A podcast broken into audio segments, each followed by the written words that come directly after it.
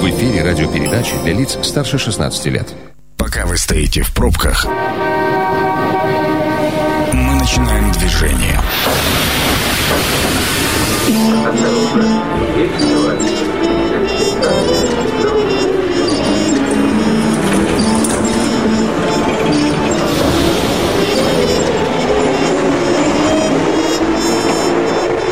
Метро.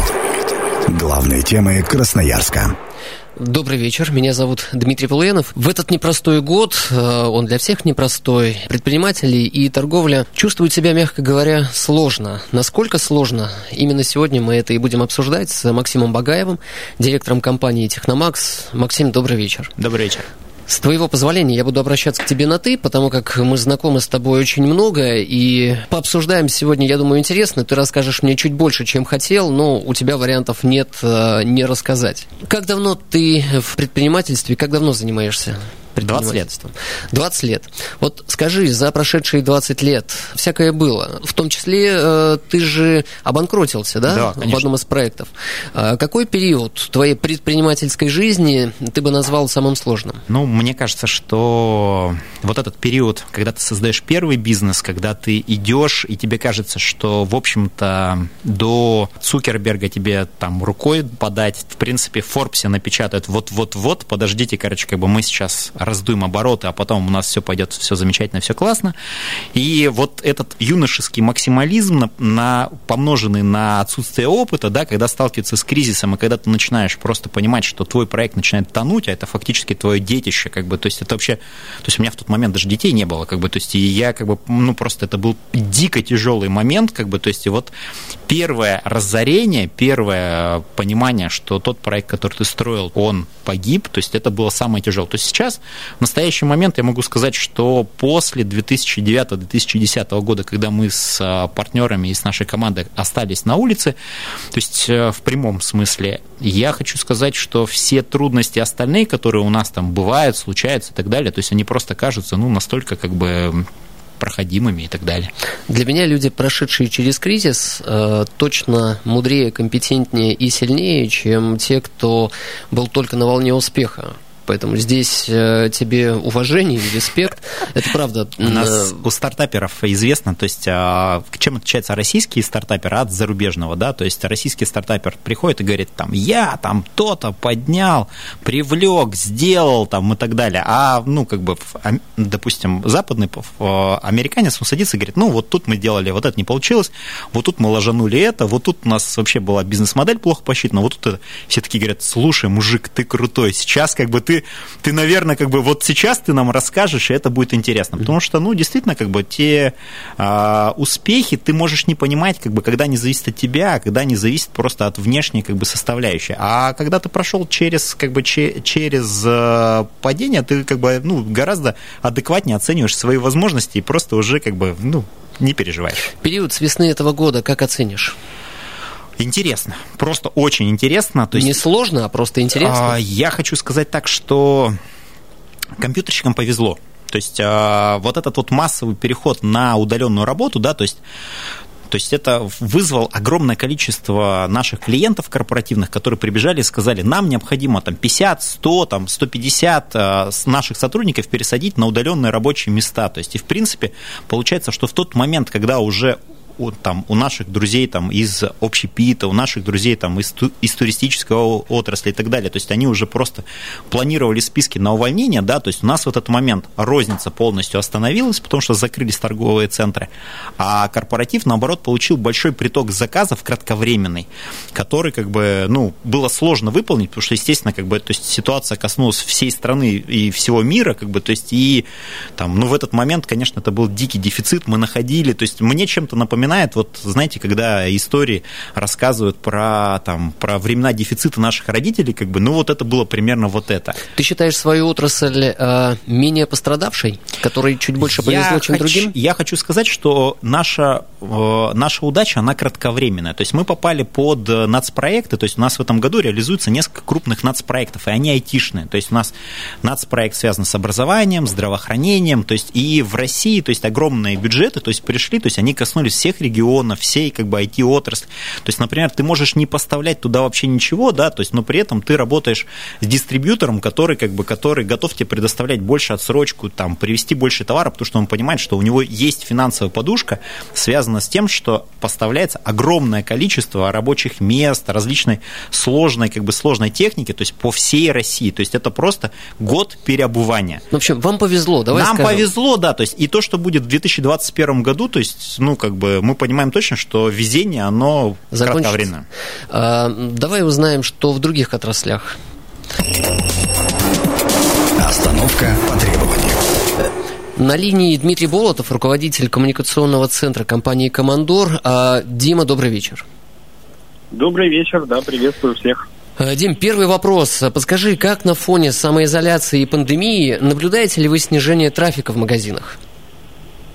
Знаете, интересное очень наблюдение. То есть, если говорить простым языком, люди стали в магазины ходить реже, но покупать при этом немного больше. То есть у нас средний чек в этом году заметно вырос на 15%, чем если сравнивать с аналогичным периодом прошлого года.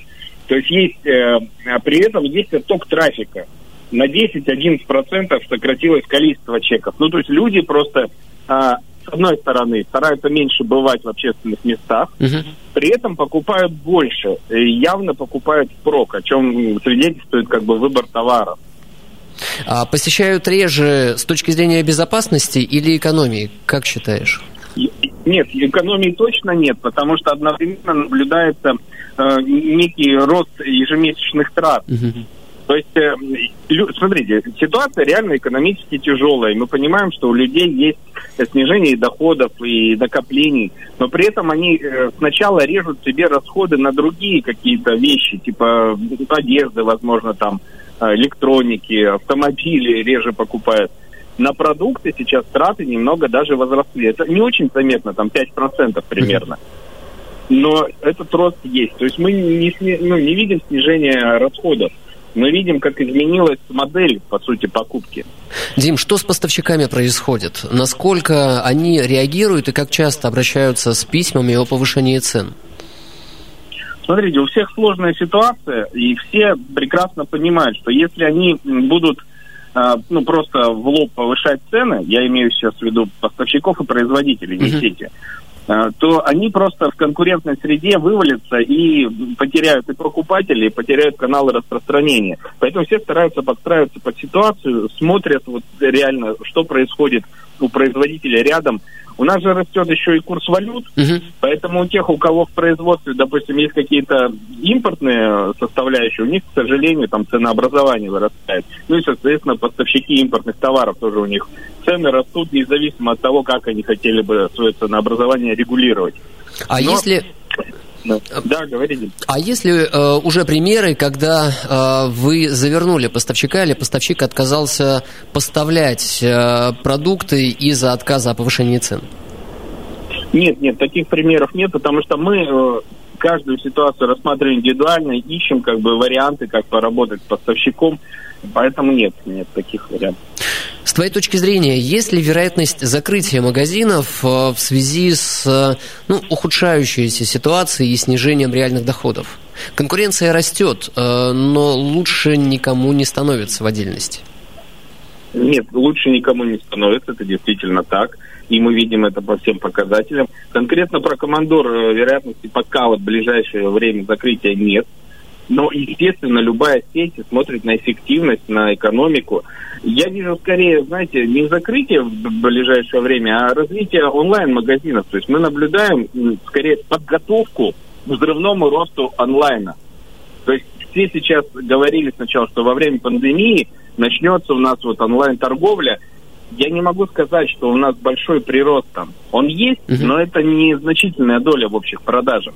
Но при этом видим, как все федеральные сети, как э, даже игроки не торгового рынка, а, допустим, банки, Сбербанк, там, тестируют эти онлайн-торговлю, доставку, вкладывают туда сейчас убыточно, вкладывают деньги. И понятно, что это выстрелит в какой-то момент. Особенно э, вот в этом тренде на безопасность, который нас ожидает. Много сервисов развивается в части доставки, и Сбербанк, который ты назвал, и э, другие сервисы, но э, торговые сети предпочитают параллельно развивать и свои собственные доставки. Вот здесь возникает вопрос целесообразности, и у Командора развивается ли собственная доставка? Интересный очень вопрос. Дим, на самом деле это все же тестируется буквально сейчас. То есть мы видим эти все изменения. С одной стороны, лучше доверить это профессионалам, да, и работать с подрядчиками. С другой стороны, естественно, подрядчик выставляет свои условия, за ним меньше контроля. Ты э, получаешь репутационный урон на свой бренд, если, допустим, ошибся подрядчик. Поэтому это все сейчас настраивается, буквально сейчас формируется та среда, которая у нас будет э, в ближайшие 5-10 лет именно в онлайн-торговле и, соответственно, доставке, которая спутник онлайн-торговли непосредственно. Mm-hmm. Вот э, с точки зрения того, что это безопаснее, понятно, люди задумались о своем здоровье. У нас же есть примеры, когда и в офлайн торговле находят новые тренды для безопасности. Ты же слышал наверняка эти московские магазины, тестируемые да. без продавцов. То есть это же тоже об этом. Это об этом, но это технологично, и здесь э, такая монета с двумя сторонами. С одной стороны, повышается технологичность и есть на то запрос, а с другой неготовность покупателей э, самостоятельно осваивать. Вспомним, давайте, сколько Сбербанк внедрял э, свои операционные, операционные офисы без окошек с кассирами через терминалы. Дима, и финальный вопрос. С твоей точки зрения, что ждет продуктовый ритейл в 2021 году? Ну, во-первых, очень сложно прогнозировать стало, потому что мы не знаем, как долго продлится ситуация с, вот, с нашей эпидемией и как долго э, она будет влиять на ритейл в частности. А еще интересный момент, как наши власти будут реагировать, потому что они весной нас э, жестко очень да, действовали, mm-hmm. сейчас они пытаются модели какие-то найти, приспособления к этой ситуации. Поэтому о чем можно точно говорить? Онлайн-торговля продолжит свое развитие это все понимают. И вот мы про Сбербанк говорили. Сбермаркет, по сути, убыточная сейчас история, но они готовят рынок, захватывают его и пытаются, не знаю, в 21 это году произойдет, в 23-м, но это когда-то все равно произойдет, когда у человека изменится сознание. Сейчас это еще деревенский способ доставки продуктов. Вот когда дроны появятся, тогда будет интересно. Второй тренд, который нас в 2021 году точно ждет, это забота о собственном здоровье и безопасности, они связаны. То есть это и здоровые продукты, витамины. Мы, кстати, видим уже, как у нас больше покупают фруктов, овощей. И все, что связано с безопасностью, это именно, э, ну, даже вот наши маски и санитайзеры на входе, это тоже этот тренд. Ну и, и наверное, все. И не могу да. не задать короткий вопрос с коротким ответом. А торговая сеть «Командор» в следующем году готовится все-таки к росту или к стагнации? Торговая сеть «Командор» ищет любые способы, чтобы расти, но даже в тяжелой ситуации будет оставаться со своим покупателем. Спасибо. Дмитрий Болотов, руководитель коммуникационного центра компании «Командор». А, Максим, вот э, ваши магазины представлены в разных регионах. Кстати, в одном из регионов, который а, во второй волне закрыл торговые центры, это Бурятия. Да. Вы тоже присутствуете. Да. Э, статистика говорит о примерно 25-35% э, оттока или снижения потока в сравнении с предыдущими годами. Какая цифра у вас? Подтверждаешь? Или, может быть, она меньше или больше? 24-28. 24-28. Да, то есть это то есть, э, примерно такая же ситуация, как в продуктовом ритейле, да, то есть посещаемость вообще торговых центров упала почти в два раза, то есть вообще, ну, то есть эта цифра, конечно, там страшная. А, средний чек немного вырос, и получается, что в среднем э, на 20, на 20 4-28%, то есть упали продажи в магазинах. Ты сейчас говоришь про продажи в рублевом эквиваленте. В рублевом, конечно. А в количестве чеков покупателей? Не, не скажу. То есть э, там сильнее падение, то есть оно как раз почти двукратное. Это программа «Метро». Авторитетно о Красноярске. И мы продолжаем движение. Напомню, меня зовут Дмитрий Полуянов. Обсуждаем сегодня мы торговлю, как живут предприниматели С какой надеждой и перспективами смотрит в будущее э, Максим Багаев, директор компании «Техномакс». Сегодня у меня в гостях. Максим, добрый вечер. Добрый вечер. Мы говорили с тобой про трафик, про то, что по сравнению с прошлым годом э, объемы продаж снизились примерно на 24-26%, ну давай округлим, 25%. Ну, я там очень скромно, очень корректно умолчал о том, что из 12 магазинов мы 5 закрыли, как бы, то есть и так далее. Поэтому весь этот трафик, надо понимать, что мы в каждом городе его сфокусировали фиксировали. То есть фактически имея два магазина в каждом городе, то есть мы оставили по одному, и тогда у нас получилось падение продаж 24-28%. То есть поэтому если бы мы оставили, просто остался бы лайк for лайк, да, то есть год на год, то там бы цифры были бы еще серьезнее. То есть и сейчас, как бы, когда речь идет, например, о торгах с арендодателями и так далее, да, то есть всегда называют цифры там 40, 50, 60 процентов снижения, потому что, ну, это реально отражает текущую ситуацию. Максим, каким видишь э, следующий год ты? С точки зрения своего бизнеса? Стагнация, рост, к чему готовишься? Ну, во-первых, а, если посмотреть, куда Техномакс двигался последние три года, да, то у нас произошел такой переворот, переворот как бы очень серьезный. То есть если ранее то есть 30% нашего бизнеса составляли корпоративные продажи, mm-hmm. то есть государству, то есть госзака- госзаказчикам, то есть малому, среднему бизнесу, и 70% это была розница, то сейчас ситуация ровно наоборот. То есть и поэтому я смотрю по всем своим друзьям, коллегам, то есть мы как бы мы говорим, причем из разных абсолютно областей, то есть и мы понимаем, что мы все больше начинаем работать с государством. То есть государство является таким серьезным платежеспособным клиентом в стране, единственным. Доля выросла? Вот да, очень сильно, очень сильно, да. То есть, соответственно, ты участвуешь в госзакупках, ты участвуешь в сверхмелких госзакупках, ты участвуешь в нацпроектах, ты подаешь заявки, короче, как бы на интеграционные какие-то различные проекты. То есть это все как бы бы связано с тем, что это единственный заказчик, который в настоящий момент готов создавать как бы, ну, платежеспособный спрос. Максим, если бы не было у вас э, такого заказчика, э, падение насколько больше У нас был бы один бы? магазин просто вообще. То есть мы бы из 12 магазинов 7 городов, то есть у нас в настоящий момент был бы один магазин в Красноярске, то есть и все. И как бы я бы туда просто приходил на работу, то есть через некоторое время сел бы за стол, и, и те люди, которые в 2010 году приходили, которые бы пришли в 2020, мне сказали, о, Макс, опять ты, ну, здорово, как бы я там и так далее. Не совсем здоровая ситуация ситуация, и много об этом говорится, но э, давай узнаем, что происходит в фэшн-ритейле.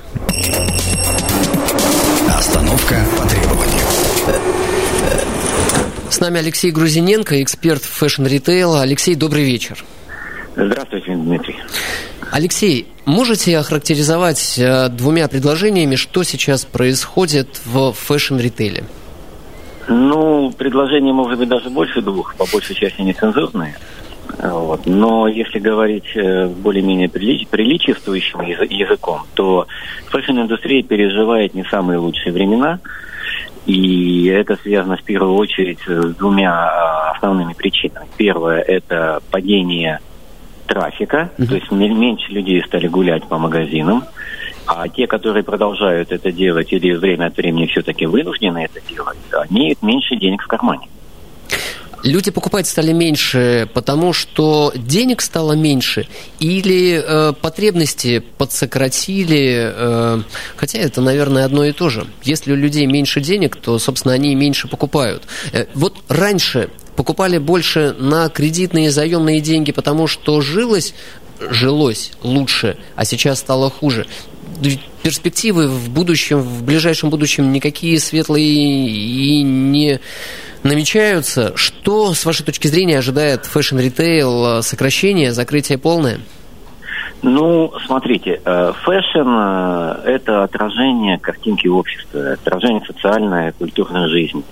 Если в стране, в обществе будет социально-культурная жизнь в каком-то виде, то фэшн как индустрия будет ее зеркалить, то есть отражать в каких-то своих проявлениях. Сегодня, конечно же, режим самоизоляции и пандемии он, наверное, проявил как лакмусовая бумажка те тенденции, которые возникали несколько лет тому назад. Я имею в виду разделение фэшн-индустрии или фэшн-ритейла на офлайн, классические магазины, и онлайн-торговлю. И несмотря на то, что я не фанат онлайн-торговли именно в одежде, uh-huh. тем не менее, какой-то кусок рынка этот вид деятельности ну, забирает на себя. Потому что так проще, так безопаснее, что сегодня немаловажно, хотя иногда так дороже, чем прийти в магазин офлайн. Алексей, ситуация э, весенняя, когда закрыли торговые центры, э, показала и, собственно, э, дала преимущество тем магазинам одежды и обуви, которые находились за пределами торговых центров. Вот это тренд или совсем не так и ничего особенно не изменится, отдельно стоящих магазинов в большом количестве не появится? Вы знаете, я думаю, что отдельно стоящих магазинов в большом количестве не появится, потому что все равно э, любой магазин э, имеет несколько параметров для оценки его эффективности. И один из них это трафик и коэффициент э, превращения посетителя в покупателя. Вот. И в этом смысле торговые центры в выигрышном положении. Но если мы сравним рынок э, России, допустим, тот же самый э, United States, то есть Америки, то на сегодняшний день в Америке есть пустующие торговые центры, которые были построены где-то около э, автомагистралей э, между городами, в расчете на то, что люди по дороге домой будут туда заезжать и покупать. Так вот, есть многоэтажные коробки, которые совершенно пустые. Вот. Это говорит о том, что тренды только на торговые центры тоже не всегда имеют под собой основания. Мне кажется, что все-таки будет и то, и то. Другое дело, что массовые сегменты и массовые э, магазины массового сегмента рынка будут заходить больше в торговые центры и там концентрироваться, потому что им нужно большое количество людей. А сегмент более дорогой одежды, э, средний плюс, премиум и тем более что luxury, он будет все-таки в уединенных э, местах. Э, магазины одежды и обуви стали заказывать э, меньше коллекций в новые сезоны. С чем это связано? С тем, что э, нет кредитных денег э, у самих э, магазинов? Или, опять же, потому что не покупают в большом количестве так, как раньше? Давайте посчитаем. Э, товар заказывается за 6-8 месяцев до начала сезона. Угу. То есть, соответственно, с момента заказа и предоплаты за заказ, оплаты части заказа, то есть гарантии, что ты этот заказ потом выкупишь, проходит длительное время. Вот э, пандемия у нас с вами началась э, в марте, 25-26. Да. Угу. В феврале, в феврале э, все игроки фэшн-рынка разместили заказы на сезон осень-зима. То есть вот сейчас мы с вами потребляем тот товар, который был, был заказан в феврале этого года. Тогда еще о пандемии никто не слышал. Соответственно, этот объем заказа э, и магазины должны были выкупить в полном объеме. Угу. Товар весенне-летний, соответственно, был заказан в августе, э, в июле-августе прошлого года. Соответственно, он тоже был в полном объеме, должен был быть выкуплен. Дальше мы рассуждаем с вами следующим образом. Просто считаем. Весна и лето у нас провалились. То есть э, весенне-летний сезон э, распродан был очень плохо. У магазинов накопились большие складские остатки угу. и мало денег на руках. Им нужно выкупить в полном объеме заказ осень-зима, имея большие остатки и мало денег. Они полезли в кредиты, если это, в этом была необходимость и не было свободного ресурса, и все-таки эти заказы выкупили. Теперь наставит, наступит следующая весна и лето, которая наступает, в принципе, с конца уже декабря. Угу. Первые, первые весенние поставки приходят. Но э, заказы на них э, были сделаны вот в июне, в июле, как раз во время пика панических настроений. И отсутствие денег. И отсутствие денег. И двух сезонов уже четко проваленных. И залезание в долги. Поэтому я ожидаю, что в следующую весну-лето у нас будет мало ассортимента. Компании будут вынуждены вытащить складские остатки, которые у них накопились с прошлых коллекций, и выложить их за полную цену на, на прилавки. Алексей, ожидаете закрытия банкротства в фэшн-индустрии, ритейле Красноярской? С вашей ожидаю, ожидаю, но у процесса розничной торговли одежды очень длинный период затухания. Uh-huh. То есть инерционные процессы, как правило, длятся 2-5 лет. То есть 21 год еще может пройти благополучно с тем же количеством, а вот 22-23 будем считать цыплят, да? Да, если э, кредитно-денежная политика, и если вдруг резко рынок не, э, не, проснется. Не, заразится, не проснется, не заразится оптимизмом, то мы будем пожинать. Спасибо. Алексей Грузиненко, эксперт фэшн-ритейла. Максим, э, вот скажи, ты еще и преподаешь в СФУ маркетинг. Mm-hmm. Можешь ли ты, вот представь, я твой студент, можешь ли ты мне в двух-трех предложениях описать текущую ситуацию, в которой оказались предприниматели? И что повлияло на а, данную ситуацию? В которой оказались или, в, или что делать сейчас? В которой оказались. В которой оказались. Что делать, это следующий вопрос. Сейчас мы кто виноват? Это классика русская. Я, я, скажу, я скажу так, что ситуация, в которой оказался бизнес, она как бы, она, ну, такая достаточно, как бы, достаточно позитивная, потому что сидеть как бы даже в даже в тюрьме сидеть, как бы, когда компания вроде как бы и не скучно, как бы, то есть... У тебя компания, ты сидишь в тюрьме, и в принципе неплохо. Ты ну, это имеешь в виду? То есть надо, вообще не есть очень такое, есть, есть такое, как бы, есть а, такое выражение у маркетологов, они называют, что прилив поднимает все лодки в заливе, как ага. бы, то есть и понятно, что когда ситуация, то есть выравнивается по всей экономике, то есть и у всех все дела прут, да, то все как бы ходят там и такие очень оптимистичные, говорят, это благодаря мне. Но сейчас-то глобальный а сейчас, отлив. А сейчас как бы глобальный отлив, то есть и те люди, которые, как бы, которые уже разорялись, которые как бы проблему проходили, они говорят, и это пройдет, let it be, понимаешь? А как бы люди, которые первый раз попали, они, конечно, ходят там, говорят, о, ужас, страх там и так далее. Я бы студентам сказал бы следующее. Я бы сказал, ребят, абсолютно не переживайте. То есть есть нормальная цикличность экономики. То есть есть вещи, которые на, там, на, определенном, на определенном моменте времени были актуальны, через некоторое время, то есть вы занимались этим, это становится абсолютно неактуальным, вы идете заниматься другим делом. Это нормально, ничего страшного нет.